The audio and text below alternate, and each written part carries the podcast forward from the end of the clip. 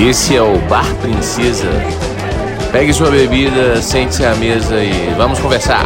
Olá, Clean, tela da noite. Meu nome é Galileu Paolo e esse é o primeiro episódio do Bar Princesa Filmes. Bem-vindos. A casa é de vocês, literalmente. Sentem-se, peçam sua bebida, fiquem à vontade. E eu estou aqui hoje com dois grandes amigos. O primeiro já é antigo de casa, que é o nosso Júlio Galvão. Como vai, Júlio? Boa noite para todos. O mesmo de sempre, garçom, por favor, traga aquela bebida gostosa, o tira gosto e vamos aqui apreciar o, o melhor do cinema. Valeu, Julião. E esse aqui, alguns de vocês já devem conhecer, é meu amigo de longa data também, que vai estar com a gente agora em alguns podcasts que é o Francisco Fonseca, mas eu vou chamar de Chewbacca já, porque durante a conversa eu vou falar várias vezes Chewbacca. Então, fala Chewbacca. Qual é? Eu sou o cara que tem apelido do apelido, né? Chewbacca ou Chewie, para os íntimos. É prazer estar com vocês finalmente, gravando esse podcast. Apesar, é o primeiro, mas quem não sabe, na verdade, ele já veio de outra ideia, né?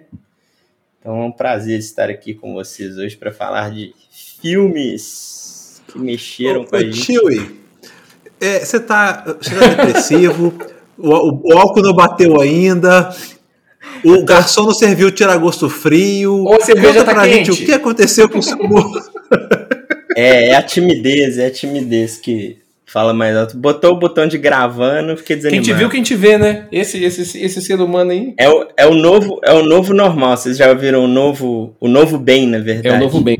Tem o novo normal e agora o novo bem, né? Tá bem? Tô novo bem. é o bem da É pandemia. o bem da pandemia. Pessoal, esse aqui é o nosso primeiro episódio do Bar Princesa Filmes. Aqueles que ainda não sabem, o podcast no ar, ele migrou para Bar Princesa e agora nós temos uma rede de podcasts de cultura nerd. Vamos falar um pouquinho de hoje de cinema, hoje de filmes, e quero convidar vocês para seguir as nossas redes sociais. Bar Princesa BR. Nós estamos no Twitter, estamos no Facebook, estamos no Instagram, estamos na Twitch, estamos no YouTube. E, e se tiver algum lugar que nós não estamos, vocês falam com a gente nas nossas redes sociais que nós vamos para lá também. Não é verdade, Júlio? Não avisa não, que vai dar até medo de gerenciar isso tudo. Você já, você já fez um Snapchat? Snapchat, aí, vamos ter também. Ou não. Clube também? Clubhouse? É Clubhouse Aquela nós outra? deveríamos ter. Já, Clubhouse. deixa, eu já vou deixar minha informação aqui. Agora, Essa- agora vocês estão fodidos comigo. Vou falar, vou ficar corrigindo em inglês. Como é que é o Clubhouse? Club- Clubhouse. Clubhouse. Tá, e, e- e- e Facebook, como é que é, tio? Facebook. Gente, então é o seguinte, tá? Já preparem aí também na hora de escrever, porque temos um professor de inglês aqui e vamos ver quando ele ficar bêbado se vai sair a pronúncia correta. Vamos acompanhar. É, a bebida é, o, é a vaselina social, a melhor coisa pra falar inglês. Senhores, com- O Galileu fala inglês melhor quando tá bêbado, já presenciei ah, eu falo com toda certeza. Apesar que meu inglês melhorou depois desse período nos Estados Unidos, melhorou significativamente. Ah, né? imagino. Agora, pessoal, deixa eu falar com vocês o seguinte: como nós estamos num bar, uma coisa que nós vamos fazer sempre é convidar vocês a esse ambiente agradável de beber com moderação, beber responsavelmente, né? Como nós estamos todos nas nossas casas, isolados, mas ligados pela internet, nós podemos degustar de um bom drink ou de uma boa cerveja, ou de uma Coca-Cola também, não tem problema. Eu gosto de uma Coca-Cola demais, inclusive, mas hoje eu estou de gin tônica. Ô, Júlio, gin tônica com especiarias, zimbro e canela. Tá uma belezinha. Você tá tomando o quê? Estou tomando uma cerveja, uma Golden da Baden-Baden Hum. com canela. Hum, adoro, bem Gosto frutada. também, viu? E você, Chiu, você tá bebendo o quê? Sexta-feira eu tô tomando uma, uma Absolute com Coca. Já tá acabando as duas. Tem que pedir mais daqui a pouco. Agora eu entendo porque tá nesse tom. É Agora eu É entendi a porque tá nesse tom. Com toda certeza. Pior que eu adoro Absolute, apesar de você saber que não é a melhor vodka que tem, mas eu adoro. Tem uma coleção aqui em casa pequena. Só umas 20. Então, O Galileu tem todos os tipos de Absolute. Todas não. Existem no Brasil. todas. Puta merda. Gá, tem algo muito importante que vocês falar para os nossos ouvintes aí, para os nossos convidados, é que agora teremos também um site. Nossa, eu esqueci de falar do site. É um o nosso portal, na verdade, de né?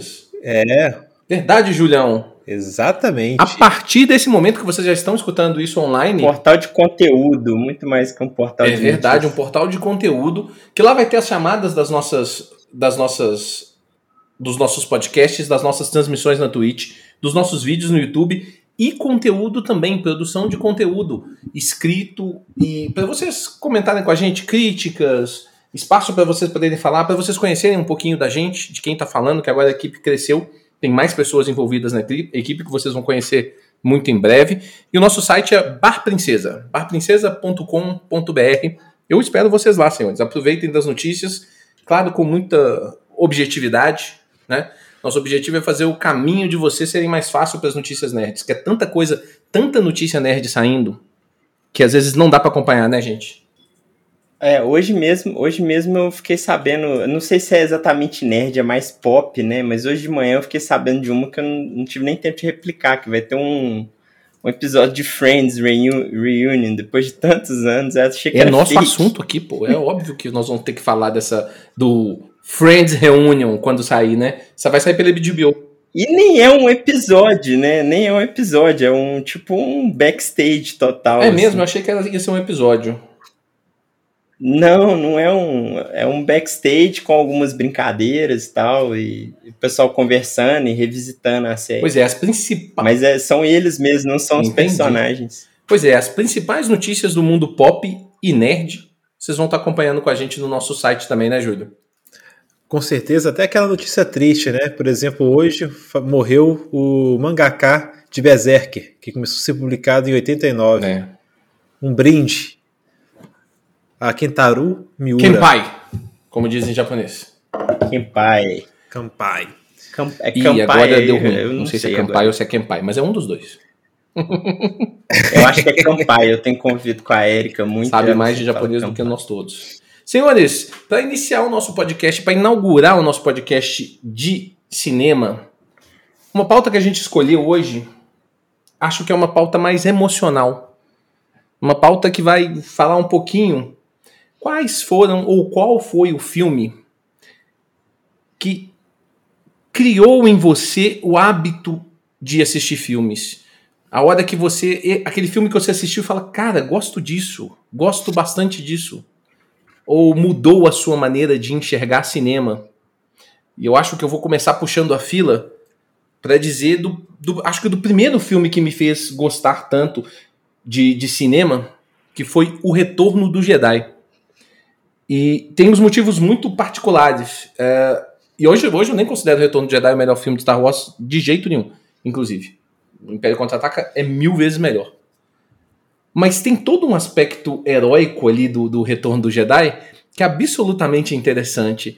A, a, a questão do- dos Ewoks, a questão da, daquele final vencedor, o, o, o vilão que se que volta pro lado da luz.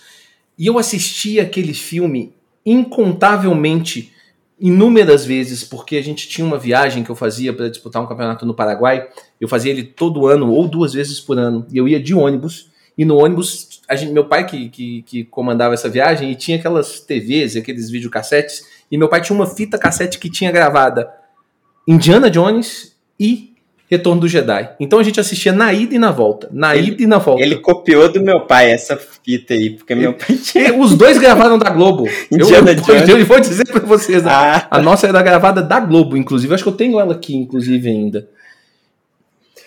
era, Pra era em inglês com legenda? Para contextualizar nossos ouvintes, só, só uma coisa aqui. Qual é a idade dos Eu senhores? tenho 42. Só para contextualizar isso aqui. Eu tenho 41. Ok, tem 36. Então a gente, nossos ouvintes, alguns podem assustar aí de onde vieram nossos gostos por filme. E a nossa diferença, minha diferença para vocês ainda, ela é, já é grande, porque foi Retorno de Jedi, eu fui conhecer muito, assim, Star Wars é muito engraçado. O meu contato Star Wars, ele veio depois, por exemplo, que eu fui ter, eh, sentir o que, que é isso com 12 anos. É. Né? Você já tava com 18 praticamente, né? Star Wars faz parte da minha vida Isso, desde é. que eu me conheço por gente. Eu fui conhecer com 12 anos Star Wars. Não é mesmo, Chewie? Na verdade, Star Wars é de antes do Galileu é nascer, eu acho. 77. Sim, mas no Brasil ele teve, ele, ele, teve momentos, né? Tipo, ele não veio pro cinema no Brasil. É, ele não veio. Viu, a gente viu no fita cassete, Fita cassete, alugado e tudo mais. É, é muito engraçado como que isso, isso é, entrou na nossa cultura, né? Até como você teve contato com Star Wars, é, é, é, foi um momento diferente, né? Uma forma diferente. É um diferente. momento diferente, sim. A fita não era legendada, não, Shui. Era em português dublado. Mas, mas o meu pai depois conseguiu uma fita que ele fez uma cópia, né? Tinha, ninguém nem. O pessoal jovem nem sabe o que é um videocassete, mas enfim. Eu tinha, eu tinha ele em inglês é, legendado. Eu já tinha visto tantas vezes em português que não fazia a menor diferença, né? Eu já sabia as falas todas. Mas o que, o que te impactou no Retorno de Jedi? Que, que foi, foi o primeiro filme de Star Wars que você teve contato? Foi o primeiro que eu vi. Na verdade, eu vi ele antes de todos os outros, isso é muito engraçado. E o que, o que mais me impactou no final das contas é. Eu gosto, da, eu gosto da questão da fantasia. E é por isso que eu acho que moldou, moldou um pouco da minha maneira de enxergar o mundo e a maneira de enxergar o cinema. Eu gosto muito dessa questão da fantasia. E não imaginava que teria uma uma, uma, uma espécie de. de é, é, é, o fantasy opera, né? Assim, eu estou tentando falar com a linguagem de antes, mas agora eu posso falar com a linguagem atual. Esse fantasy opera, que é esse, essa, esse fantasy espacial, né? Ele, ele, ele me, me, me acalentou muito o coração por causa da, da questão até de como que eles tratavam a força. Esse aspecto de. A força é uma espécie de religião e não é no Star Wars, né? É uma questão de filosofia. Hoje, como eu me enxergo mais como um budista, um, um shitoísta, religiões mais orientais, e hoje a gente entende, hoje eu sei, é, na, parte, na parte do cinema, que o Jorge Lucas buscou a força nessas, nessas religiões, a ideia da força, então não é uma religião, é uma filosofia, é um conceito. É estranho como que isso, quando eu olhei aquilo, eu me identifiquei e achei aquilo absolutamente natural e normal. Eu não achava que aquilo era uma espécie de fantasia. Naquela idade eu poderia muito bem me considerar um. um como é que é os, os caras, os religiosos que acreditam? Existe uma religião que acredita na força, né? Eu esqueci o nome dela. Na Inglaterra, inclusive, Jedaísmo. Eu poderia me considerar um jedaísta com toda certeza. Então eu acho que é isso que me, me pegou do Star Wars. E esse negócio do, do vilão que no final ele ele se torna o verdadeiro herói, né? Porque no, no final das contas, Darth Vader é que é o herói do, do, do Retorno do Jedi, né? Sem ele, não, eles não ganhariam. Ele é o cara que retorna. Ele é o retorno. De, ele, exatamente, é o Jedi que retorna. Eu acho que foi isso. Pelo menos esse é o primeiro filme. Depois eu posso falar de mais uns outros dois. Mas vocês, quem, quem quer falar primeiro? É, um outro filme uh, que tem essa pegada fantasiosa é o Cru. Eu adorava esse filme, eu vi ele diversas vezes. Tô vendo o Júlio procurando ali, que ele não sabe o que é crew. Você viu o crew, é... Júlio? É o dos amigos? Não, né? Não. Não, desse não. Ok. Crew é um vi. filme com uma pegada é, meio D&D, né? Meio medieval, fantasia medieval. Tem um herói com a princesa e junta um grupo para ir resgatar ela. É um filme é, assim que me, me pegou muito, me moldou muito essa questão de fantasia, junto com, com Star Wars, claro. Mas o Crew foi. Nossa, depois quando eu fui saber que existia Dungeons and Dragons, e depois mais pra frente veio o, o Senhor dos Anéis, eu sempre lembrava do Crew. E eu fico impressionado como é que a gente não. Tem gente que não conhece esse filme, essa pérola. Verdadeira pérola. Prazer, Júlio Galvão. É, você, é de você mesmo que eu tô falando. Prazer, Júlio Galvão. Cara, é, é, esse, esse, exercício de tentar lembrar o que foi, assim, é, quando o lugar falou da pauta, eu fui assistir fazer um exercício. Tentar lembrar, né? Porque, tipo, como buscar na memória o que, que filmes impactaram? Porque eu, eu cresci muito naquela locadora. Acho que na nossa época, né, era alugar dois vídeos na sexta-feira para entregar na, na, na segunda, né? E, e meu pai, me buscava todo final de semana. Então, assim, acho que eu, eu vinculo muito filmes né, com o final de semana, porque era quando eu ia para casa do meu pai, meus pais eram separados, E era quando eu ia, tipo, ter tempo livre, porque durante a semana em casa tinha que estudar, fazer os deveres de escola, ser um bom filho e tal. E final de semana era quando eu era mimado. Meu pai me buscava e pronto, filho, faz o que você quiser fazer. E ele já me buscava com VHS alugados. Já pra, tipo, ó, esse final de semana tem esses dois filmes aqui pra ver. E, cara, é, é não falar de, de Exterminador do Futuro 2 é negar a infância errada que eu tive. Como Com- uma criança. Com que de- idade você viu Exterminador do Cara, Futuro eu acho de dois? 7 para 8 anos. Foi a idade que eu via bastante. Eu acho o- normal. O, o Wars. 7 para 8 anos. E, e assim, é, é filme de terror, Fred Krueger, essas coisas tudo é bem normal. Me- Meu pai e a, a- esposa dele, nossa, nem maravilhosa, me deixava ficar assistindo filmes, contando histórias, e eu cresci no meio disso. Só que eu tenho assim, uma lembrança de Exterminador do Futuro, porque assim, são vários, mas o que fez eu assim, caramba, dá para fazer isso com cinema. Efeito especial, o, o Schwarzenegger como o ciborgue. Então, pra mim, foi tudo a cabeça explodindo, sabe? Falei, caramba, é isso que eu quero o resto da minha vida, consumir esse produto. Eu adoro o, o Exterminador do Futuro 2, inclusive. Gosto bastante. Eu vi ele primeiro que o 1. É, o 2 é o melhor, eu acho. É o melhor. De todos os tempos. É igual Star Wars, é o Império Contra-Ataque é o melhor também. É, o Império Contra-Ataque é o melhor do Star Wars, mas eu era mais empolgado com o Retorno de Jedi quando eu era mais novo. Esse, o Cru, eu, não- eu, eu não tenho uma lembrança tão positiva do Cru, mas do, do Exterminador do Futuro eu tenho e, e do Star Wars eu tenho, e esses dois filmes têm uma outra característica interessante. Eles têm trilhas sonoras muito marcantes e de estilos muito diferentes. Sim. O Guns N' Roses no, no Exterminador do Futuro 2 era, pô, era animal. Eu gostava bastante. Eu posso estar falando com a memória falsa, mas o, o Cru tinha umas musiquinhas também épicas. É que do estilo medieval eu gostava do, do Feitiço de Áquila. Nossa, Você já assistiu, Júlio? eu tive que introduzir esse Não, filme. eu sei qual título é, mas eu não vi. Eu sei do Tive que, que que é, introduzir pra assisti. minha namorada há Ela pouco não tinha tempo visto? agora. Você, Não, e você assistiu agora? reassisti, é bom É um pra filmão, eu caralho. acho. Memória efetiva, né? O Óbvio. Feitiço de Áquila acho que, acho que fica de. Memória afetiva. Para pessoal que gosta de filme medieval, fica como uma boa indicação aí. Eu, o- os, os efeitos devem estar ruins, né? Mas o conceito dele é, é bem simples. É um casal. É um casal. E. Mas eles foram enfeitiçados. Então, de dia, a mulher vira falcão, não é isso, Chiwi? E de noite, o cara Isso. vira lobo. Então eles não se encontram, eles são. Agora eles se encontram. Passava no SBT direto. Passava, passava.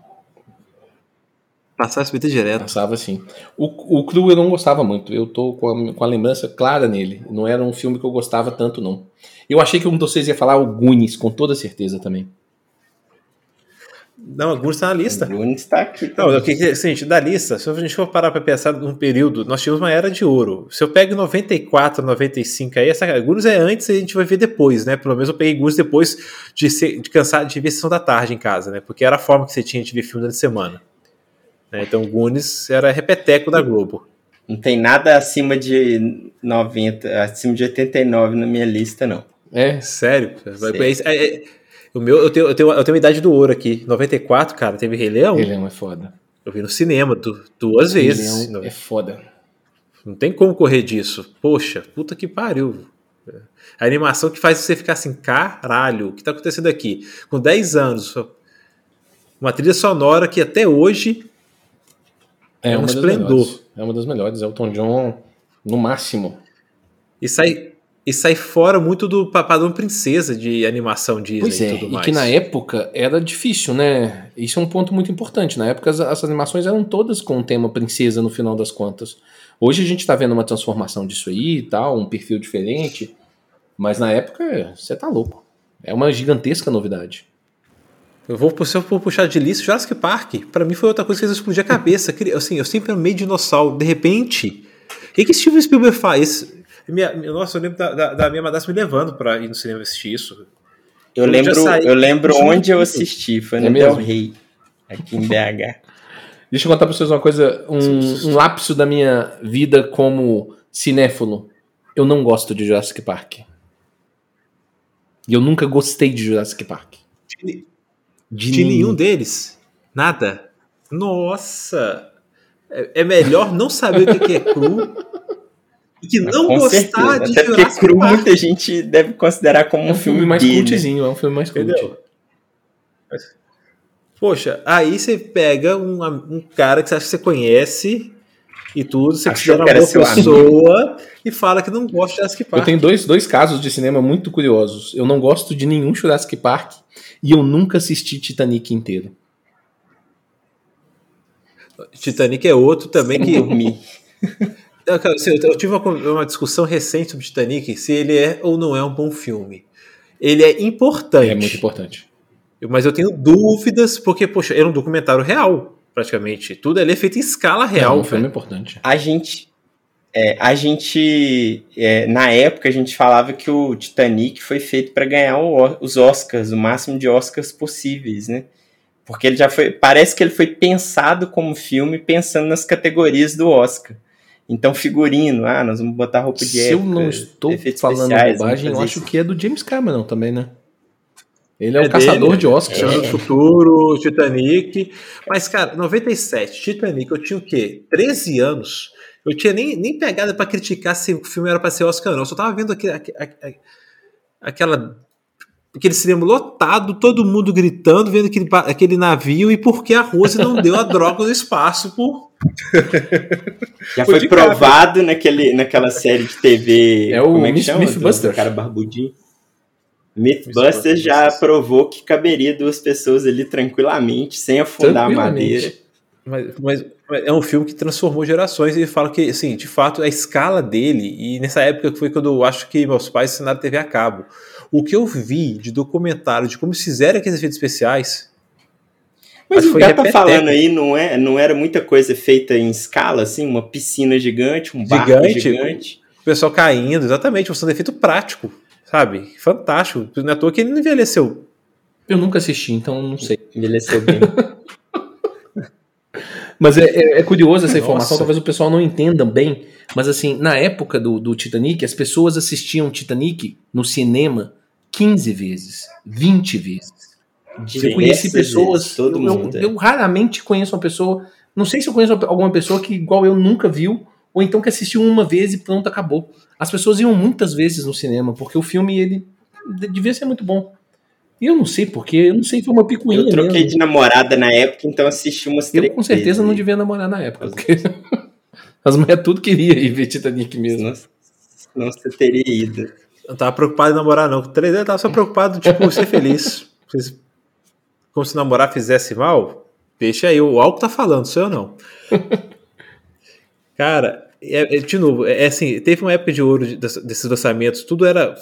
é- é- é- é- se falava muito, né? Hoje em dia os filmes aparecem e morrem muito rápido, né? O hype deles, né? E o, o hype era durante o que estava acontecendo. Você não, você não ficava naquela expectativa do que vai acontecer. Não tinha tanto o pré-market né, do, do filme, né? Era muito mais o boca a boca. Ó, saiu um filme que tá bom pra caramba, vai, vai, vai assistir, vai assistir. Igual Toy Story. Toy Story é outro filme pra mim que marcou muito, porque, primeiro, é uma animação 3D, que praticamente não- in- inexistia. Saindo fora do, do padrão Disney né? E uma que eu fui ver no cinema também, e desde então tudo que era animação eu queria, eu sempre queria ver o próximo Toy Story. Eu sempre queria ver o próximo Toy Quando eu falo próximo Toy Story, qual vai ser a próxima animação 3D com essa qualidade? O, o Toy Story não foi um, um primeiro assim grande da É o Pixar? primeiro grande da Foi o Pixar. primeiro grande da Pixar. Fundou um estúdio, então. Exatamente, É é um um, marco. marco. E depois disso todo mundo ficava esperando o próximo animação 3D daquela qualidade. Pois é, e na verdade o Toy Story tem um ponto importante mesmo, que ele traz um- um- uma outra forma de enxergar animações. Porque antes a gente só tinha a visão da Disney. Pelo menos que chegava na gente fácil, né? Obviamente já, já, por exemplo, lá no Japão, é claro, já se produzia no Ghibli uma porrada de coisa tal, mas isso não chegava pra gente com facilidade. A gente consumia anime, por exemplo, via TV, TV via manchete. Ou via é, locadoras, às vezes. Nossa senhora, manchete. A- Anota pra pauta, para a próxima conversa de boteco. falar da manchete. O que passava lá. Era bom demais. Ô, Júlio, você que é mais novo, você chegou a ver o Highlander? Nossa, Claro. Outro, lindo. Apenas um, né? E gostaria de deixar informação para os nossos, pros nossos ouvintes aí que Highlander está na Netflix. Entrou na Netflix tem poucos dias, inclusive. É semana. Foi essa semana que apareceu pelo menos pra mim aqui. Vale, vale muito a pena assistir e depois só, só, só não entre Isso. no 2. Podia ter acabado ali. Assiste um e vai pro três, E o pra ou mim é só um. E virou. E, e virou cult total, né, Highlander, né? Assim, não, que, foi, não explodiu minha cabeça, não. Assisti na Globo na época, eu lembro. Eu lembro quando assisti o filme. Parando aqui agora pra lembrar, tipo, quando foi, eu falei, caralho, foi massa pra caralho. E assim, a Globo, ela, ela teve uma época de ouro também pra trazer filmes, né? Alguém lembra aí quando saiu Coração Nossa. Valente? Nossa. Coração Valente, inclusive, tá na minha lista. Na listinha que eu fiz. Você quer falar mais um pouquinho do, do Highlander, Chewie? Que eu quero falar do Coração Valente. Não, o Highlander tem essa questão do. do muito, o 2 gerou muita polêmica, porque muda a história do 1, um, É. né? É, revisita, assim, pega a história e faz uma distorção nela. Tipo assim, tava tudo errado, é outra coisa. É, então muita gente não gostou. E eu, inclusive. que era uma história bem bizarra. É um retcon esquisito, né? Ah, é um retcon bem, bem estranho. Eles fizeram um filme pro retcon. Bizarro. Nossa, o primeiro filme é tão bom. Não, e o 3 ignora, o 3 ignora completamente o 2, né? Esquece que o 2 existiu. Agora, repara como é que muitos desses filmes que a gente tá falando tem trilhas sonoras muito relevantes. No, por exemplo, no. O Chico acabou de falar do Highlander, né? Who Wants to Live Forever, do Queen, que é, Queen. é lindo. É lindo. Todos eles, né? O. Essa música foi feita pro filme? Cara, eu não sei. Eu assisti o documentário do Fred Mercury, eu não lembro Eu desse não detalhe. lembro também. Não, Acho não é feita pro filme. Não, não, não é feita pro filme, não. É uma música falando dele. Inclusive, lembrei agora. Who Wants to Live Forever é uma música dele. É, eu falando dele. detalhe. Entendeu? É, é muito boa a história dessa música. Lembrei aqui agora, inclusive. Muito, muito surpreende que você adora música e não gosta de Jurassic Park, onde tem a trilha do John Williams. John Williams é o rei das trilhas. Eu não tenho a menor dúvida disso. Tudo que ele Poxa! fez é bom. Caramba! Eu não sei, eu não, eu, eu não sei explicar porque que eu não gosto de Jurassic Park. Eu vou, eu vou Eu sei, é não tem, não tem muito. É, é- é uma história meio boba, né? Ah, tem os dinossauros, é isso aí. Mas eu gosto de uns filmes bobos Tem também. muito- Tem uns filmes que são. Mas os personagens não tem muita substância, assim, são meio forçados, a atuação é ruim. O melhor são os Você tá me fazendo achar o filme pior do- ainda. É porque eu também Nossa. não gosto, não. Eu Não falei, não, pra não deixar o Júlio triste, mas eu também. não Gente, a gente tá perdendo, a gente mal tem ouvintes, já estão perdendo eles agora. Olha só, Jurassic Park, Jurassic Você Park é um filme que. É um quem, filme que quem vai editar, quem vai editar isso aqui sou eu, vou pagar essa parte. do Jurassic Park. Jurassic Park é tão ruim que ele botou na, na, na cabeça das pessoas uma imagem de dinossauro que já- na época eu acho que já existia, é, já existiam estudos ou, ou saiu pouco depois, não sei. Mas eles continuam botando o dinossauro como um bicho reptiliano e hoje a gente já sabe que é, que é um bicho mais tipo uma ave, né? Tipo uma galinha Aí gigante. você se engana. Jurassic Park atualizou isso, tanto Atualizou. que na sequência ele trouxe o Velociraptor já com garras diferentes, ele trouxe que podia ser meio ave e foi atualizando. Pra você ver que eu acho que eu vi o O último. que, que você não gosta no Jurassic disso, Park, Júlio? Já que o tema virou ele. Pra mim. Não, porque, vamos pôr, de novo, né? Eu assisti acho que com 10, 11 anos. Eu adorava tudo que tinha. Assim, eu, eu assistia muito desenho. E tinha aquele desenho dos dinossauros que, que ganhavam poderes, que, eram, que passavam no SBT. Ah, tinha sim. o, o. Nossa, eu É. lembrar. Tinha o Alossauro, que, o Alo, que era o líder, e o T-Rex era do, la- do lado inimigo. E, e saiu uma época na, El- da Elma Chips uma coleção de chips que eram baseados em dinossauros e você colecionava as coisas. Então eu comecei a amar dinossauro e tudo que saía de fóssil para montar. Teve uma, uma revista na época que você. Só que você tava amando um dinossauro reptiliano que nunca existiu. Exatamente. Esse é o problema. Eu não tenho esse problema com essa parte técnica da coisa, não. Eu só não gostava mesmo. Aí, de repente, o que, que Steven Spielberg faz com um efeito prático, filho da puta de bom? Traz ele Quem, de volta quem à é vida. novo aí não deve nem saber o que é um efeito prático, né? Ah, tem uns diretores que ainda pra- fazem isso ainda. Guilherme Del Toro é um deles que adora ainda utilizar para alguns cenários e fantasia. Mas quando a gente fala de efeito prático, é aquele efeito que ele. É, é, vamos pôr assim: Star Wars é efeito prático. Aí o George Lucas resolveu no episódio 1, 2, 3 colocar CGI em tudo. Aí você sabe a merda que deu. Efeito prático é que não é de computação gráfica, basicamente.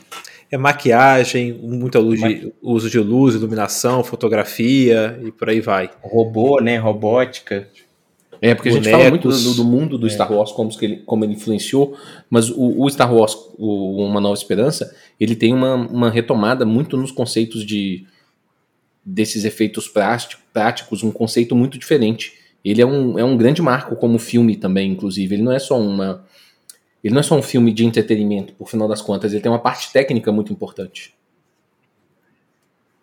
É, uma, tinha umas navinhas em miniatura, eles filmavam as navinhas bem de perto, né? Na Disney Plus, meninos, adolescentes, crianças que, que às vezes não estão ligados no que a gente está falando, existe um documentário explicando como que era feito os filmes do Star Wars, como é que era o negocinho, por exemplo, aquela Estrela da Morte, por exemplo, ela era uma maquete. Isso é um negócio muito maluco.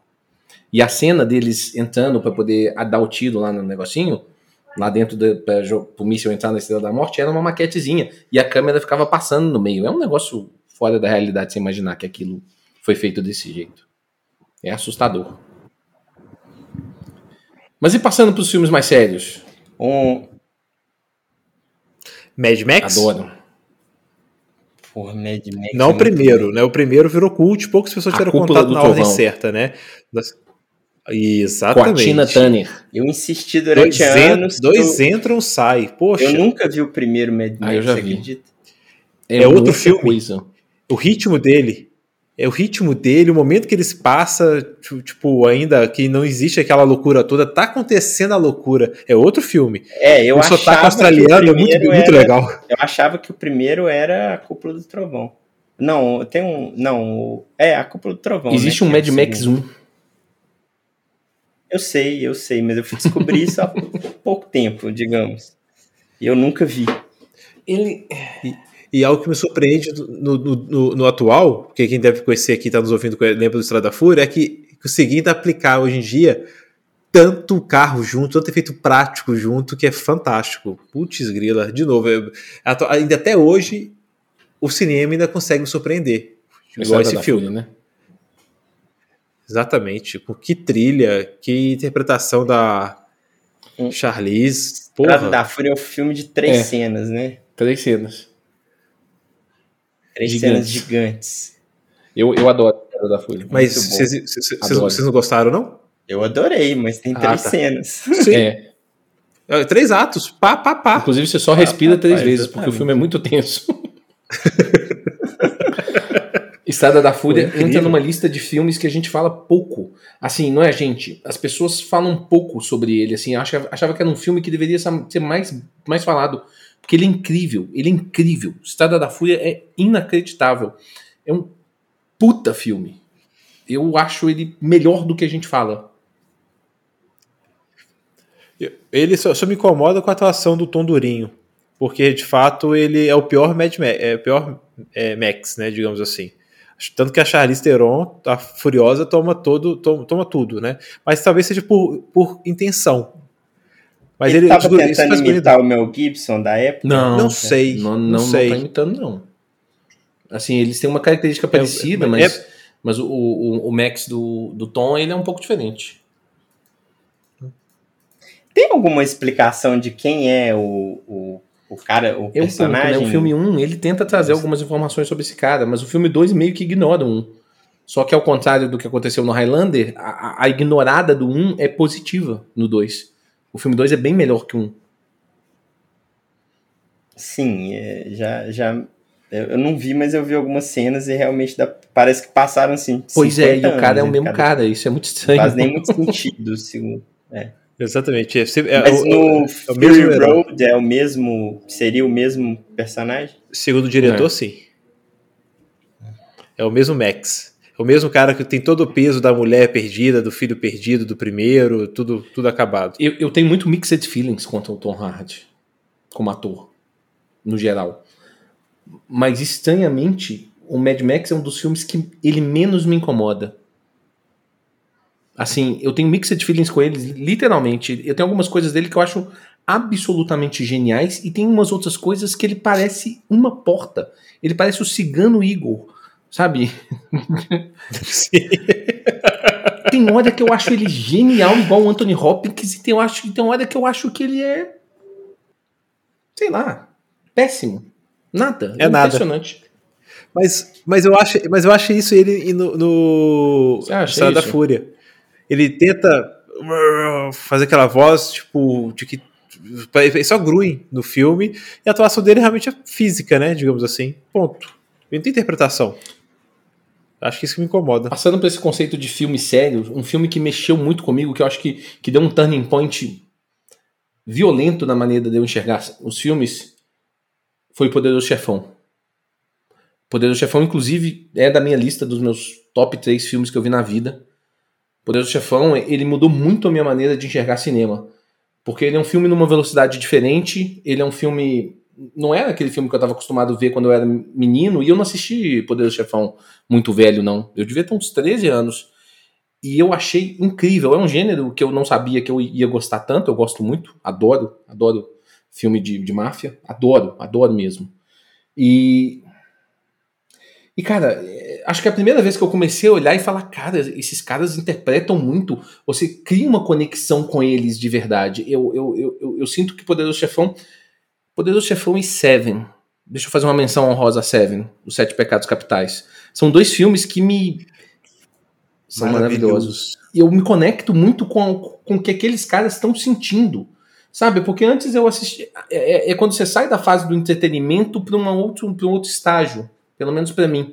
São dois filmes que me que mexeram muito comigo na maneira de, de, enxergar cinema. Mesmo eu não falei muito do Coração Valente, eu gosto, acho legal, não sei o quê, mas eu olho para ele hoje e não acho aquelas interpretações absurdas, nada disso. É a história que, que é legal como entretenimento. História como ela é né? ela é legal, as batalhas são legais. É um filme maravilhoso, viu, gente? Não tô criticando o filme não de forma nenhuma. Mas é uma outra maneira, esses dois filmes me, me mostram uma outra maneira de enxergar cinema que às vezes a história não é tão intensa, mas. O, poder, o Poderoso Chefão tem uns, uns detalhes na, de backstage que são fantásticos, né? A questão do, do Marlon Brando botar algodão é dentro da boca. Pra, mas eu nem sabia na época, né? Pra falar. A questão do gato. É, sim, mas depois a gente descobriu, né? A questão do gato que ele achou no set lá, pegou e botou no colo. E a cena do gato é, é, é uma das bom. melhores do cinema, talvez. Ela marca gerações. É engraçado. Você tem períodos de degustação do filme. E eu já tinha visto o Poder do Chefão que meu pai viu, mas eu não tinha apreciado o filme e fui aprender a apreciar ele talvez quando eu revi ele com 20 e poucos anos. É. Ele Seven. Porque Seven saiu em 95. E para mim, Seven é uma das melhores atuações do Brad Pitt. Em Clube da Luta e Seven. Ah, pra mim são os dois melhores também. É quando eu falo assim, pô, são quando o Brad Pitt realmente fala assim, porra, esse é o, todo mundo hoje vê o Brad Pitt, nossa, é muito mais como um galã. Ali eu vi Brad Pitt sendo ator. E eu só aprendi a apreciar depois. Mais uma, um, Bastardos Inglórios. Adoro essas três interpretações dele. Sim. Eu adoro. mas agora porque eu acho divertido. Eu não sei se ele tá entendendo também. Eu acho divertido. Ele fazendo italiano. Eu acho divertido é, bom. É, é um divertido.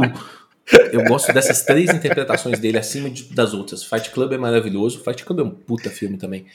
Mas assim, eu já entendi. Não me, ele não me mudou. Entendeu? Acho que esses outros dois me mudaram, assim. E ele no, ele no Seven. Gente, a cena final de Seven. Nossa! Aquilo é bom demais. É, eu queria. É, o, na linha dos filmes policiais aí do Seven, tem três filmes que eu coloquei eles meio juntos, que são de tema policial, né? o Caçadores de Emoção, Point Break, Duro de Matar e, e o outro que não é tão conhecido, talvez, que é o Um tira da pesada, Beverly Um Hills. tira da pesada é Não super é bom conhecido, porra. Axel Fowler. Axel Foley. Axel Fowler não ser conhecido, você tá assim. Gente, a música tema. Eu acho que Point Break é menos velho. A cena da conhecido do que banana um tira da pesada. Provavelmente. É, provavelmente. Deve ser, mas Point Break é, é, é um bom filme de gosto, haste. gosto dos três. Gosto desses três filmes. É muito bom, é muito bom. E Keanu Reeves não muda, né? Point, é. Point, Point Break, o Caçador de Emoção, foi o primeiro, foi o filme que despertou a paixão pelo paraquedismo em mim. Então tem a ceninha, foi a primeira vez que Então, eu algo vi. que te mexeu mesmo. E, e os outros dois também, assim, são personagens, né? Policiais fodões, os três, né? É, apesar que o, o Caçador de Emoção não tanto, né? Tem, o vilão é, é talvez mais importante até do que o. Ele, ele é um filme cinza. É. Naquela época. Ele mexe muito. Você quer, você quer, você torce pelo cara. Você torce pelo vilão, né? Com Torce pelo certeza. vilão. Até porque o vilão tá roubando banco, né? Então.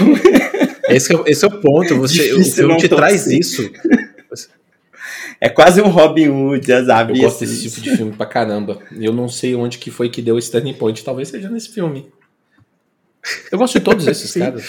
que começou a mexer com isso. Pô, e Duro de Matar, que você disse, assim, pra mim realmente, é, de fato, ele fez que filmes de bru- heróis brucutus, né, que veio Terminator, e, e o Bruce Willis, que não era tão brucutu, mas é um cara realmente que aguentava tudo, é realmente é um filme que mexeu com, com como eu gosto de cinema. Cara, eu lembrei agora do Bruce Willis naquela série. É, De e o comédia Rato. romântica. A Gata e o Rato. era- tanto que ele foi uma aposta em Duro de Matar. Ele vinha do Gato e Rato, e esse foi o primeiro grande filme dele de ação. Ele não Sim. era um, um- um estereótipo de Brucutu. Ele era realmente é, quem mexia com cora- os Eu pra corações. ser bastante sincero, eu acho Die Hard, eu gosto pra caramba. E acho Die Hard uma. uma... É estranho o que eu vou falar. Tem uns caras. Deixa eu tentar dar o exemplo do que eu tô falando. Schwarzenegger e Stallone, eles são caras. Eles são caras meio bru- brucutus. Eles são brucutus. Eu acho que a interpretação do Bruce Willis de Die Hard é muito boa, porque o Bruce Willis não é brucutu. E ele no filme, ele tá muito Exato. brucutu. Ele tá muito, Exato. tipo, ele, ele fala Exato. milhões de. Tanto que ele virou. Brucutu. Ele virou Brucutu ele, conseguiu- com, com O interpretação. recorde de fucks, inclusive, foi dele no cinema durante muitos anos, em Die Hard. Ele só perdeu poucos anos É atrás mesmo. para o Lobo de Wall Street. e é verdade essa informação que eu tô dando para os senhores, viu? Lobo de Wall Street É verdade. é verdade esse bilhete. Tem uma minissérie, Gente, tem uma, um documentário série da Netflix que saiu tem pouco tempo que fala sobre palavrões e é lá que eu descobri essa informação, inclusive, deixando ela pra vocês. E não é o Leonardo DiCaprio, é o outro ator que eu esqueci o nome dele, o gordinho. Ele é que é o é o que. A, é, pa- é parceiro, ele faz muita comédia Enquanto o Júlio tá pesquisando Exato, lá, ele vai falar o nome pra vocês. Ele é o que é o campeão. Inclusive, vai mostrando os recortes de funk. Tem um vídeo no YouTube com os recortes de funk. Todos os funks do filme. Inclusive, é muito bom, é muito engraçado. Eu não sei, eu não sei por que, que uma coisa me remeteu à outra, mas a questão de recorde é, me fez lembrar o, o Tom Cruise correndo. Vocês já viram no YouTube todos as é, o Tom Cruise corre em todos os filmes que ele fez, né? E ele corre atuando. Tem essa coisa do Tom Cruise correr Ele tem atuando. um jeito de é correr. tô fenomenal. Vários jeitos, né? Inclusive, ele tem um jeito dele. Jonah Hill. Jonah Hill, que passou por várias transformações já. É um bom ator, viu? Polêmico dele bom também. ator. Eu gosto. E, e, e- que tá o prêmio? Ele tem o prêmio de. Gente do céu, eu tava lendo aqui agora, de melhor cena de que porra é essa? MTV Movies Awards, melhor momento, What the Ah, fuck is that? Ele é um, um campeão pra ele. Gente, se a gente não falar aqui de Alien, a gente tá cometendo uma blasfêmia. Porque a gente vai falar de efeito prático, de sci-fi, suspense, porque Alien nem é tão sci-fi, é um suspense. Um suspense onde o, o, o Alien, ele mal Isso é aparece. legal. Mas quando ele aparece, é um show à parte.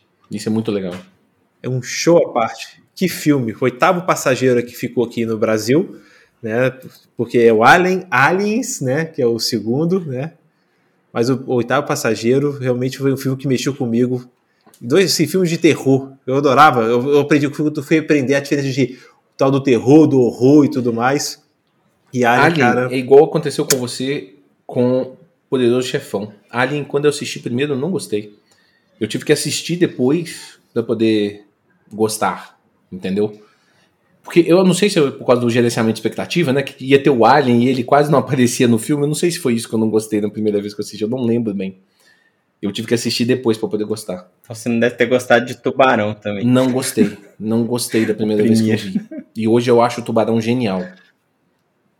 Não é um filme fantástico. maravilhoso, assim, mas ele é Gente, quanto genial. Ele tempo tem de viver, ideia genial. A gente tem medo até hoje do Tubarão por causa desse filme. Não, ele transformou. Se falar que, no- que não fez diferença, quantas pessoas não devem ter visto o Tubarão e vale demais.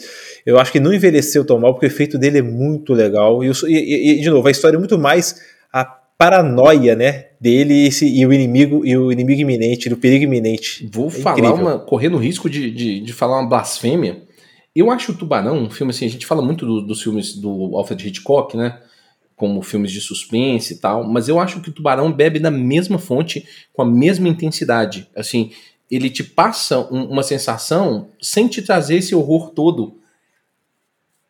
É, uma, é, é um- é muito simples, tudo é simples. A música do filme é super simples, são duas notas no final das contas. E como que aquilo mexe com você, né? É um filme filme muito, muito interessante. Muito interessante. E desses filmes mais modernos, assim? Eu acho que ele mexe com o horror primordial. Eu acho que trabalha com esse horror primordial. Ou como é e que dessas coisas mais novas, o que, que vocês acham que mudou a maneira de vocês enxergarem cinema agora? Mais, mais velhos, digamos assim. Eu, eu que- eu que- eu queria só falar de um tema antes de pular nesse, que é Hum. filme de guerra. O Resgate do Soldado Ryan. Bom, mas esse é um filme bem serinho. Eu já, eu já, eu já considero que ele entra um pouco nessa, nessa lista até de filmes novos. No novo? Apesar de não ser novo. Porque ele é de, ele é de 98, né? E ele mudou a forma que, o, que filmes de tipo épico, é, é, de temas, né? his- Históricos e de guerra.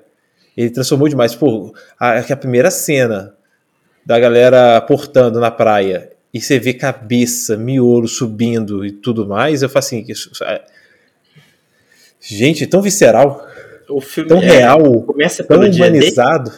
É, começa pelo dia D. Eu gostei, eu gostei muito daquele filme. Gostei muito mesmo também. O problema daquele filme, eu vou falar pra vocês um negócio que eu acho. Ele não me envelheceu muito bem, pra mim, por causa inclusive da série que é um pouco consequência dele, que é o Band of Brothers. Ah, mas aí você tá pondo. Nossa, a gente viu o que que ela fez. Tom, Tom Durinho É. tá aí, né? em Band of Brothers. São os mesmos produtores, É meio que sequência mesmo. atores. né? Mas o Band of Brothers me trouxe tanta Gente, coisa mais. veio de- Eu acho que é talvez por isso que o. É um prequel, na É. verdade. Mas soldado, assim, o retorno de, é, é, o resgate do Soldado Ryan tem, tem Steven É, Spielberg, não é tem? Spielberg. Que tudo depois veio. é, é, é, nessa época eu tava com o PlayStation 1. Veio os jogos Medal of Honor, que era do estúdio Era um do Steven na Spielberg época, de jogos. Então foi assim, foi uma mudança geral. Não é só como eu ve- vejo o filme. Quando eu passei a ver de novo é, é, Guerra, Guerra virou muito legal, muito estranho, né? Que você pega um negócio que foi um absurdo e, e faz isso virar uma forma de monetizar, né? Entretenimento. E eu né? consumia tudo que era de guerra entretenimento. Eu consumi tudo na época, tudo que saía em volta disso. Band of Brothers consumi quando saiu em sequência. Medal of Honor, todos os jogos eu joguei, porque fiquei louco com isso. E qualquer filme que citava o tema Segunda Guerra Mundial, tava lá Júlio pregado, querendo saber o que está acontecendo. É, e esse ponto, você falou um ponto aí que eu não tinha pensado, não, Júlio. E eu acho que eu concordo com você. É, me fez pensar aqui. Eu acho que realmente o Soldado Raya ele teve essa coisa mesmo. Porque os, os filmes antigos, antes de guerra, eu, eu não tô correndo o risco de falar bobagem, mas tinha Apocalipse Now, que é um baita filme, é um baita filme. Mas a maneira que ele que é apresentada a guerra é bem diferente, né? Nos filmes anteriores. Eu acho que o Resgate do Soldado Ryan, ele, ele tenta te trazer um, um ponto de vista um pouco mais visceral da coisa, né? É, eu, eu concordo com você. Sim, ele tira a parte heróica. Ele tira a parte heróica. E, assim, tem a parte de salvar uma pessoa, porque olha a história, aquele trem pessoal, mas ele mostra, tipo, como o trem era E é horroroso estranho como é que ele tenha. de estar ali. tenha ele, ele influenciou muita coisa mesmo. Eu- você falou do Medal of Honor, eu joguei Medal of Honor O, pra o caralho. resgate do soldado Ryan. Resgate do Soldado Ryan tem talvez a melhor morte do, do cinema, que é do, do irmão da Phoebe, de Friends. E aqui deixa eu deixar para vocês uma informação importante, citando o meu tem amigo, inclusive do Choque de Cultura. Soldado Ryan tem Vin Diesel. Tem Vin Diesel. Tem Vin Diesel. Eu tinha esquecido desse detalhe. Ele é um coadjuvante lá, é muito bom. Ele- não, ele, ele é um dos caras do, do time É. principal ali, não? É um. É um Eu não deles. lembro lá. dele, né? Não, ele não. Ele tá longe de ser um dos principais, assim. Principal. Não, mas Ele ele, não acompanha o acompanha o grupo, grupo. Ele é um É que o era grupo. muito. Aspas no ar, ele, Ele era, era um frango franguinho, na época, né? Comparado com hoje. E Tom Hanks na alta. Matt Damon. Esse, eles eram os dois mais importantes, né? Brian Creston tava O lá. Brian Cranston tava lá. Brian Cres- Creston tava lá. Caralho, eu não sabia dessa informação, não. Que- Mas ele, mas ele era de outra tropa, né? Ele era um, um, um general que eles encontraram no meio do caminho. Mas esse Isso. ator, esse ator, cara, esse é um cara que ele, ele quando ele fez o Breaking Bad, ele, ele- eu acho que a eu sempre lembro da figura dele no Breaking Bad, mas em, em nenhum outro filme ele tá parecido. Né? Isso é, isso é muito interessante. Tipo naquela série que ele é Por o pai exemplo, lá, Malcolm. Malcolm É- X. é- Ele é muito. é Assim, ele no último tempo eu tinha referência dele como um Malcolm ator X de não, comédia. Malcolm in the Middle, né? Não, é, Mal- não é, é só Malcolm. Eu não lembro o nome In especificamente. The Middle é, é outra série. O Malcolm ele é superdotado, um dos irmãos bate, o pai e a mãe é o Malcolm. Ah, É, é isso mesmo, É o Malcolm, Malcolm in the in Middle. É In The Middle? Ah, tá. É, no, em inglês. Porque In The Middle eu acho que era outro, outra série. Não, é, tô vendo Ah, tá. aqui, pai, mãe e filho, né? Eu, eu tinha associação dele só com comédia. Quando eu vi ele em Breaking Bad, eu falei, caramba! e que isso? Mas hum, Outro filme é atualizado. O que, que precisaria? Filme, depois de 2098 é filme novo pra você, Gá? Só pra de- entender. podemos, que, que... podemos começar a falar depois de 2000 pra gente não perder mais tanta audiência aí dos mais novinhos aí que estão escutando a gente falar desse filme velho aí. Abertura de porta que chutou bundas aí, Gladiador. Gladiador mudou muita gente. Não. Eu acho que modificou muito. É muito Transformou. O. Gladiador eu, eu, eu gostei muito na época, fui rever, achei meio. Eu também Não acho. Tô- eu tô com Chewbacca nessa aí, infelizmente. Acho que talvez a coreografia das lutas, É. né? Que É um tipo evoluíram filme muito. Que eu acho que envelheceu mal. Eu não revi. Nunca mais revi. Vi na época e, assim, minha memória afetiva com toda a história dele, a primeira cena de guerra contra os bárbaros, ele perdendo o cargo, o ele sendo vi- vira- a esposa morrendo, virando prisioneiro, tendo que reconquistar o espaço, aquela cena bizarra do, do cara com a irmã, do, do Fênix, é, Jo- Joaquim Fênix com a irmã, toda essa, tudo isso, e de novo, né, ele conquistando espaço, virando herói, cara, eu aplaudi. Falar assim, vi, vi na época e gostei muito. Já, tinha, já consegui saborear. Eu, na época, eu gostei pra caramba. Trilha sonora também incrível. Eu acho que é Hans Zimmer, se eu não me engano. Trilha sonora muito boa. Tem uma música. A, a música dele, na hora que ele, que ele tá pra morrer, que ele tá se- sentindo que ele tá na morte, que ele tá andando nos campos elíseos. Né? Aquela música, eu lembro dela que. Eu não canto ela pra vocês porque a minha voz é péssima. Mas. É, é muito boa essa música. Muito boa. Saúde. Saúde. E mas eu acho que esse filme envelheceu mal, tirando o Joaquim Fênix. Incrível Joaquim Fênix. Incrível nesse filme. Você tem ódio dele o tempo todo. Vou falar uma outra, outra coisa engraçada que vocês vão me, me punir. Eu não sou um grande fã do Russell Crowe.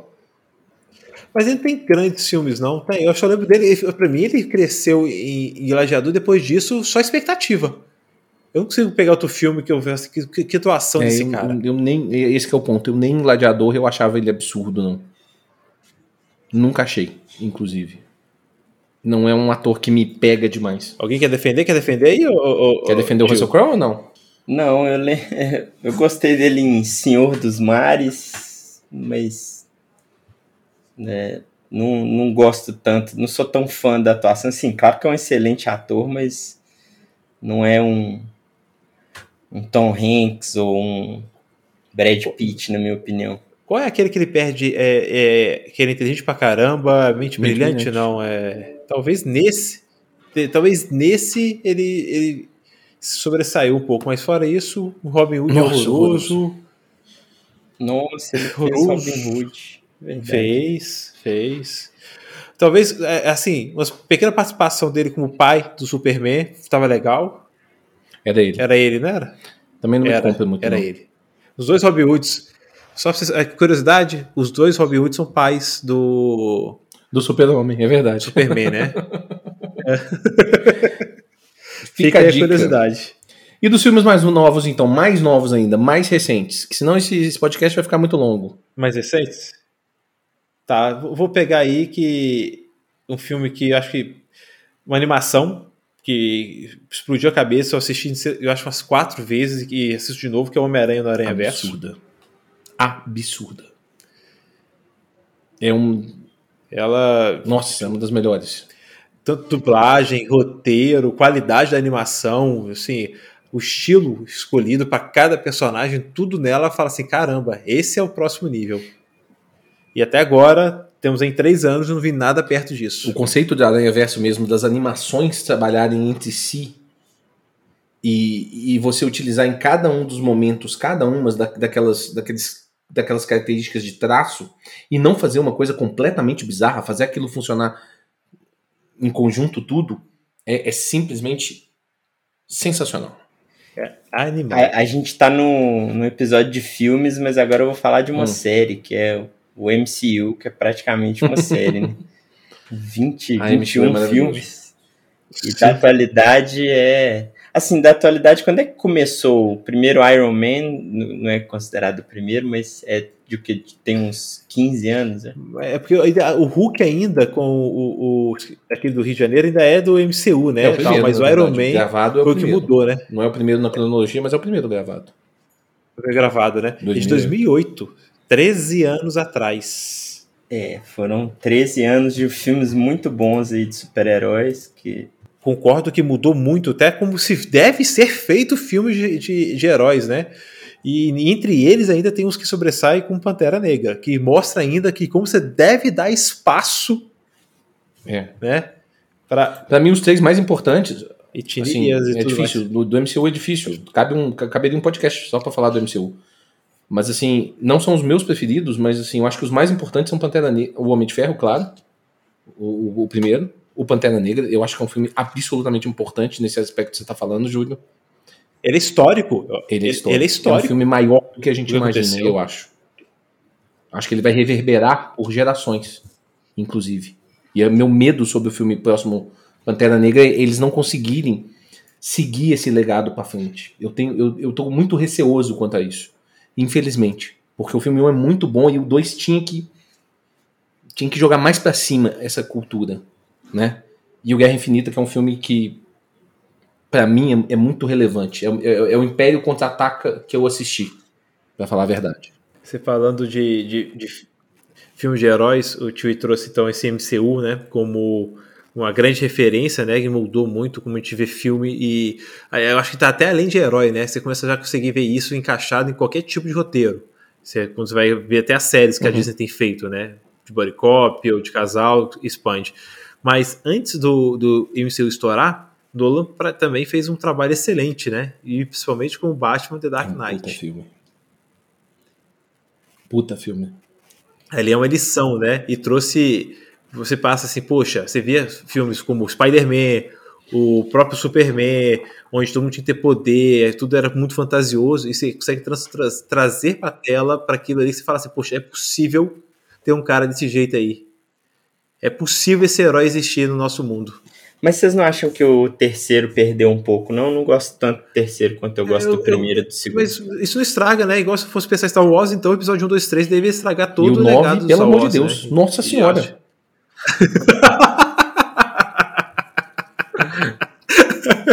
Então, o Dark Knight por si só, ele se sustenta. Ele, ele sustenta sozinho.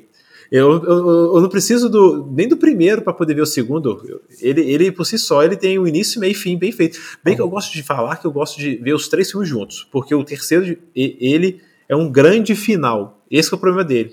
Ele precisa do segundo para poder fazer sentido o terceiro. Ele é um grande final. Eu não Final gosto de duas horas. não. Um final longo. Entendeu? Ele, então, É ele sozinho é horrível. Eu o primeiro um é um bom, buraco nele. Eu, um eu bom gosto filme de origem, mas o Dark Knight. Eu gosto Dark mais Knight do é Batman fantástico. Begins do que as pessoas gostam, eu acho. Eu gosto bastante. Gosto muito do Dark Knight pra caralho, pra caralho. E o Dark Knight eu já comentei no podcast no ar, que uma vez eu ia comentar com as pessoas que, que o, o Dark Knight tinha tudo pra dar errado. Vocês sabem que eles assistiram o último corte? É, um- um- eles assistiram um corte e falaram, cara, esse filme tá todo errado. Nós vamos ter que regravar várias coisas, não sei o que, para TTT. Quando eles foram mandar mensagem pro Heath Ledger, o Heath Ledger estava morto. Ele tinha suicidado. Eles iam fazer regravações. E o filme estava ruim. Aí veio um trabalho do Nolan. O Nolan fez um, ele fez umas novas, eles fez umas regravações com o, o ator que faz o Duas Caras. E ele faz um recorte sinistro no filme. Um recorte que muda o filme todo. E ele fica aquela obra-prima que a gente vê. É muito curioso. O final do filme original é o Coringa de pendurado. Não sei se vocês estão ligados disso. Eu não sabia de nada disso. Não, não, É, não isso é real, isso é real. Então ele teve que fazer um recorte fudido no, no filme.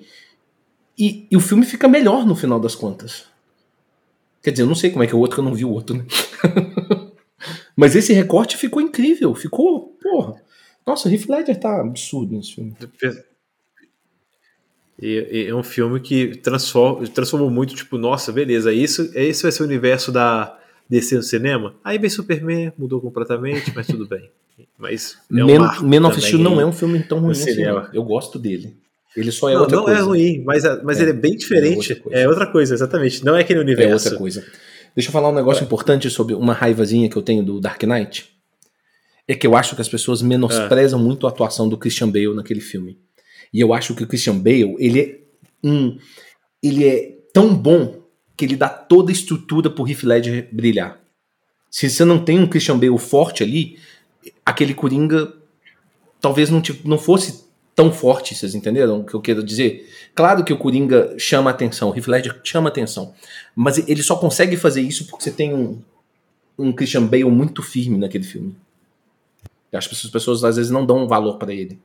Eu acho que o roteiro brilha muito para essa atuação do Coringa, porque tem a entrega do ator para aquele personagem, mas o roteiro é muito amarrado em volta do que o Coringa precisa fazer para que este Batman perca o controle.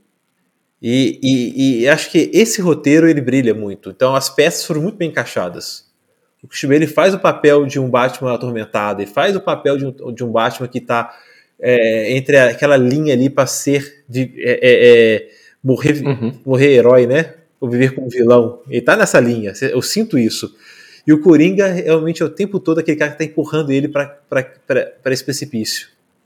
Ele tá sempre puxando, a- forçando a barra. É muito incrível. É, eu queria fazer uma indicação de um filme que eu vi recentemente, do. Já que a gente tá falando de filme novo, talvez ainda dê tempo aí da galera assistir, que é o, o Professor, The Professor, esqueci o nome dele. Hum, E onde? Qual plataforma? ele é na, tá na Amazon. Na Amazon Prime. É do. Do cara do Pirata Johnny do Depp? Agora esqueci o nome dele. Do Johnny Depp, é. Mas você tá indicando o filme ou tá falando que ele mexeu com você? Ele Mexeu, é um filme que fala de um assunto que, é, que tá em, em alta agora, que é morte, né? E é o professor, o nome. É, incrivelmente ele tem 6.7 no IMDB, quem se importa com essa nota? Tem umas coisas estranhas no e-mail. Melhor do que isso. A a atuação do Johnny Depp fantástica nesse filme. É de 2018, na verdade. Outubro de 2018.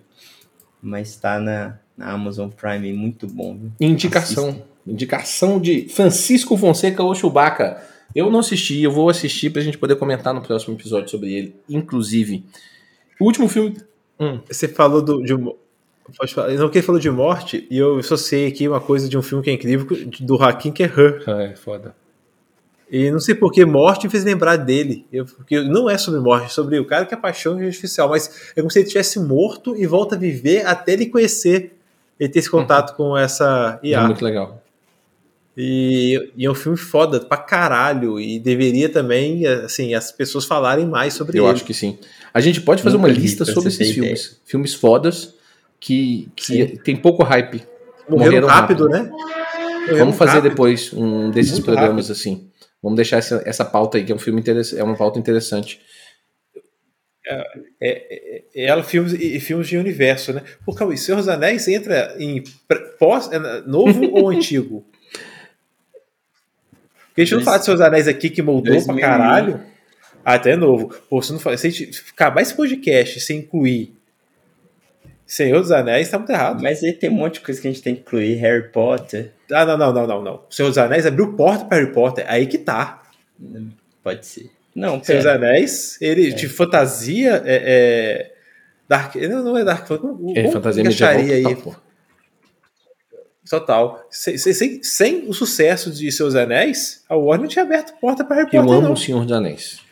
Cara, o, o primeiro Harry Potter é de 2001. Eu amo o Senhor dos Anéis. Deixa eu dizer E- claramente que eu amo o Senhor dos Anéis.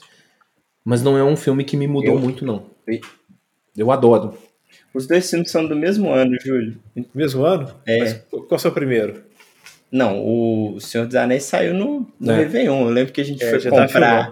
A gente foi comprar, né? E o, o Harry Potter saiu no finalzinho, em novembro. 23 de novembro de 2001. E Seus Mas ele já devia estar em, em foi em produção. produção, então não abriu portas, não. Porque Seus Anéis pra mim é tão incrível que o primeiro Harry Potter, eu assisti os Harry Potters, eu nunca, eu não, me pegava desse jeito. Eu entendo que tem os fãs aí do- dos livros, mas Seus Anéis, o filme, mexeu demais comigo. Putz, grila. Pela qualidade, sabe? Tipo, o que eu li tava ali na tela. Como, como, como o Peter Jackson fez é um absurdo, pra é um. um baita filme. E, e conseguiu e conseguiu depois fazer uma versão estendida que é melhor ainda, né? As versões estendidas, né? Que tem a cena extra quando o Aragorn fala que ele é, é da raça Numandem, né? Que tem mais de 100 Quantas anos. horas tem os, os três Senhor dos Anéis estendidos? Dá mais Nove de horas, nove. fácil. Três e meio. Estendido cara. dá mais de 9. Dá mais de deve, nove, Deve, eu deve dar 10, viu? Tá. É, é- é- é- são- eu acho que é isso e Matrix, porque Matrix também eu acho que mudou as pessoas como elas se vestiam. Matrix me mudou. Matrix me mudou. Esse é do. Eu, eu tinha mais dois filmes pra falar. Matrix é um deles. Até mesmo porque Matrix eu, eu, eu, eu dormi quando eu assisti a primeira vez. E, e eu tenho uma. Eu até acho estranho contar isso pras pessoas. Eu dormi e eu fiquei um tempão achando Matrix uma bosta. As pessoas iam falar comigo que Matrix era bom e eu achava era uma bosta. E aí, por causa que eu tinha, tinha dormido, né? E aí, depois, quando eu assisti de novo, eu achei absurdo. Eu acho que Matrix mudou a maneira de se fazer cinema. E, e mudou um pouco a minha maneira de enxergar cinema também. Ué, isso, Porque eh, os, Só um Zé- adendo aqui, o Senhor dos Anéis, versão estendida, tem 11 horas e 20 minutos. segura. os três juntos? Ok. Matrix, eu acho que ele mudou muito a maneira de. Segura mudou muito a maneira de, da gente enxergar o cinema como um todo. Os irmãos Wachowski, agora as irmãs Wachowski. Wachowski. Wachowski. Wachowski. Wachowski. É, as irmãs, elas, que na época eram irmãos, elas, a maneira delas enxergar e, e transformar aquilo para película, é, cara, eu, eu- cada vez que eu assisto Matrix, eu, eu, eu tenho uma impressão positiva diferente. Eu, eu primeiro achei ruim, depois comecei a achar que os efeitos eram muito importantes, aí comecei a entender que os efeitos tinham mudado o cinema, tal, não sei o quê, até a maneira de filmar. E hoje eu acho que até o roteiro dele é muito incrível. É um roteiro pra, pra época. Ele traz muita, muita, muita, muita coisa diferente. E ele é tão atual, né? Matrix é tão atual. Nós Muito estamos tão atual. perto da Matrix, na verdade. Eu acho ele surpreendente. Eu acho, acho um, é, um, é um dos filmes que, que ele, ele não me mudou só, não. Ele, ele continua me mudando. As, as- as discussões filosóficas que ele trouxe, a forma que, a pessoa- que, que, que as pessoas se vestiam e mudou tudo. Até, de novo, como os efeitos especiais de, de- pré, é, antes e depois de Matrix.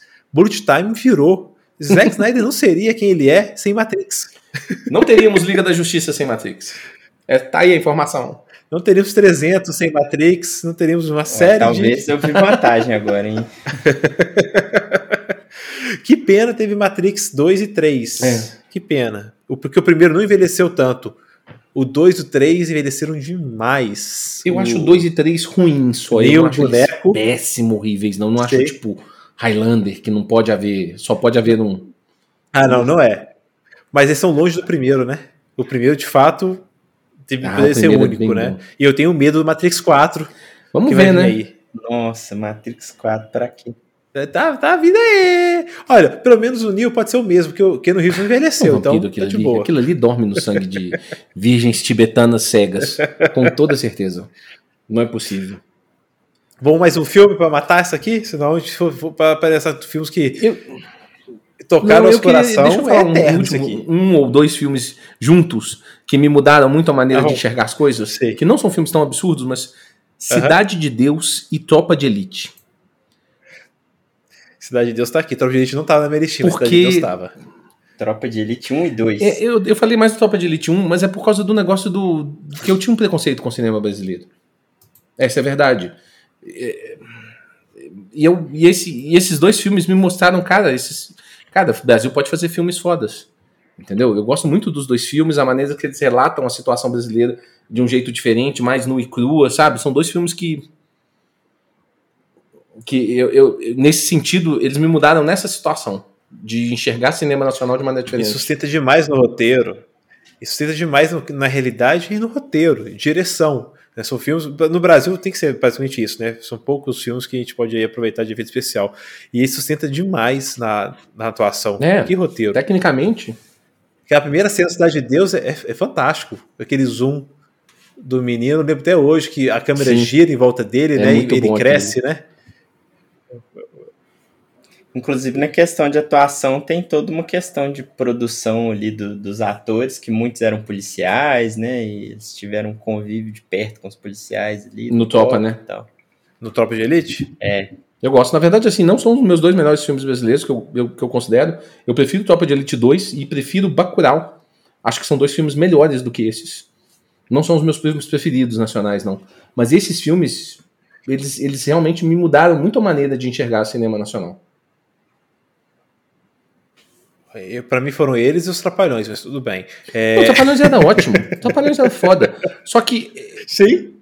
Pô, ia no cinema Só que assistir direto. o- Só que é errado, né? É. As comédias, né? Ele Envelheceu mal. É, do- é daquele tempo. Não, se a gente trouxer pra agora, fica ruim. mas mas o, o meu problema dos Trapalhões é que Exatamente. ele não me mudou, porque ele, inclusive, ele fez um, um desserviço pra mim em algum momento. Porque eu achava que cinema nacional era aquilo. Ela que era comedinha, aquela coisa meio Exatamente. paspalhona, ou então os, as porno chanchada, e foi né, muito tempo muito. assim, né? Foi muito tempo isso. O filme nacional que fazia sucesso. Foi durante muito tempo É. esse, esse padrão. E até hoje, ainda, alguns filmes nacionais, assim, não vou desmerecer os que, que quando vai pra estreia, estoura, mas padrão comédia. Maioria dos assim, é padrão é um- comédia. É um público, é, é um entram. público muito específico, não é desmerecendo. A gente tá. pode- Vamos citar aqui o Paulo Gustavo, né? Que é um baita ator, inclusive. Baita ator, até a maneira que ele, que ele conduzia toda a vida dele me agrada muito, me agrada muito mesmo, literalmente. Eu gosto muito. E, e, e pra ser bem sincero, eu não gosto do gênero, no final das contas. Eu não gosto do gênero. Eu não vou aqui só porque, eu- porque ele morreu, não sei o quê, ficar pagando pau pra ele. Ah, eu ia assistir, não sei o quê, ele no cinema. Não, eu não gosto do gênero. Isso não quer dizer que, que, que, que eu não reconheça o, o baita trabalho dele e ele como pessoa. Isso é uma coisa que me agradava muito no Paulo Gustavo. A maneira como ele transmitia a causa dele, entendeu? Mas realmente é isso que você tá falando. É, é um padrão, sabe? É igual falar que, sei lá, o, o Geraldo Magela não é um bom ator. Cara, é um baita ator. Ele. né, Marcos Magela, na verdade, né? Que é o cara que era parceiro dele no, Aí eu falei, Magela. Que o é o Geraldo Ceguinho, Magela né? é o Eu falei ceguinho, Geraldo né? Magela, mas é o Marcos Magela, que é o cara que fazia o programa dele lá no, no Multishow. Ceguinha é a mãe. Né?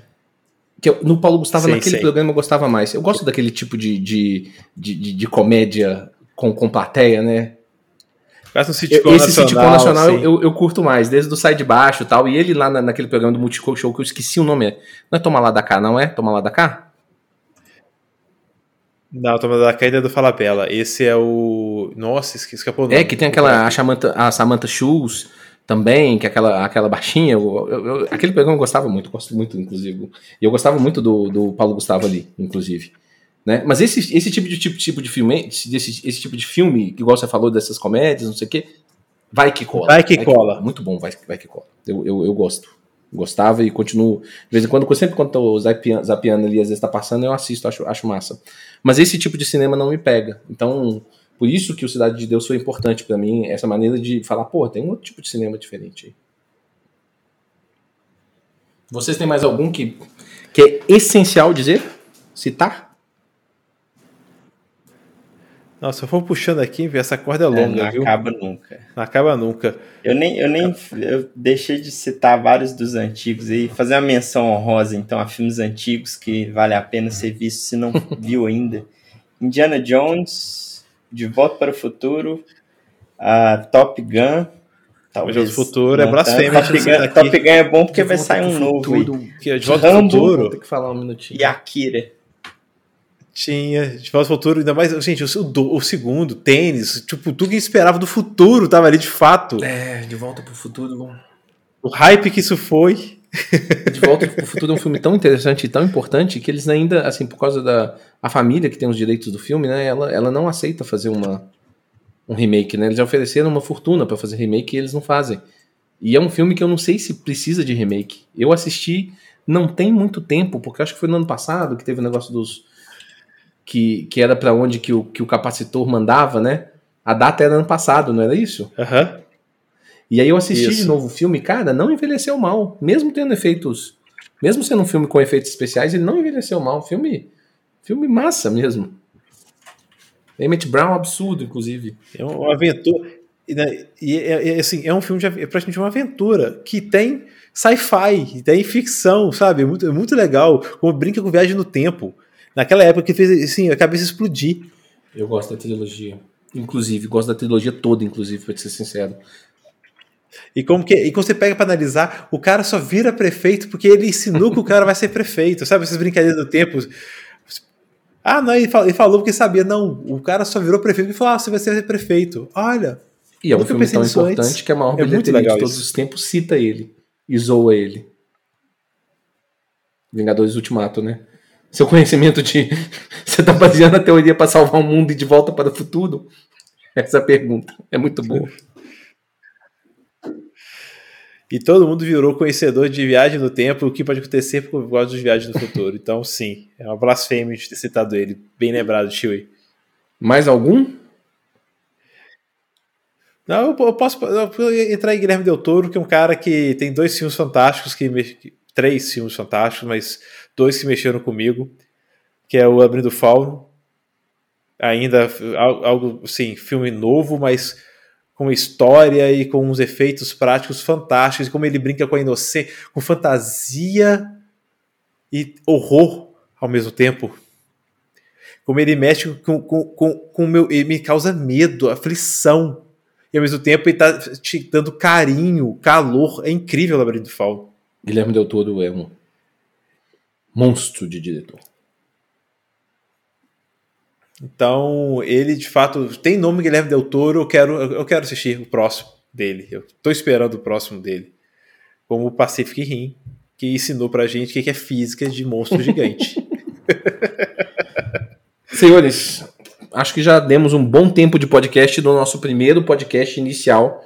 Pessoal que ficou até aqui, deixa eu agradecer imensamente a presença de vocês. E quero convidar vocês mais uma vez para nos seguir nas nossas redes sociais. Bar Princesa BR. Estamos em praticamente todas as redes sociais. Mentira, porque tem muita rede social, né? Mas as principais nós estamos: Instagram, Facebook, Twitter, YouTube e Twitch. Inclusive, quero dizer para vocês que no nosso site barprincesa.com.br tem um calendário com, as nossas, com a nossa programação de gravação. Então, se os senhores nos querem ver gravando e cometendo erros de gravação pessoalmente, é só nos acompanhar nas nossas datas de gravação. Eu espero vê-los em breve. Ô, Chewbacca, obrigado pela presença. Espero que você tenha gostado. Muito bom, obrigado pelo convite. É, espero poder aparecer mais vezes junto com vocês. Valeu, é só, galera.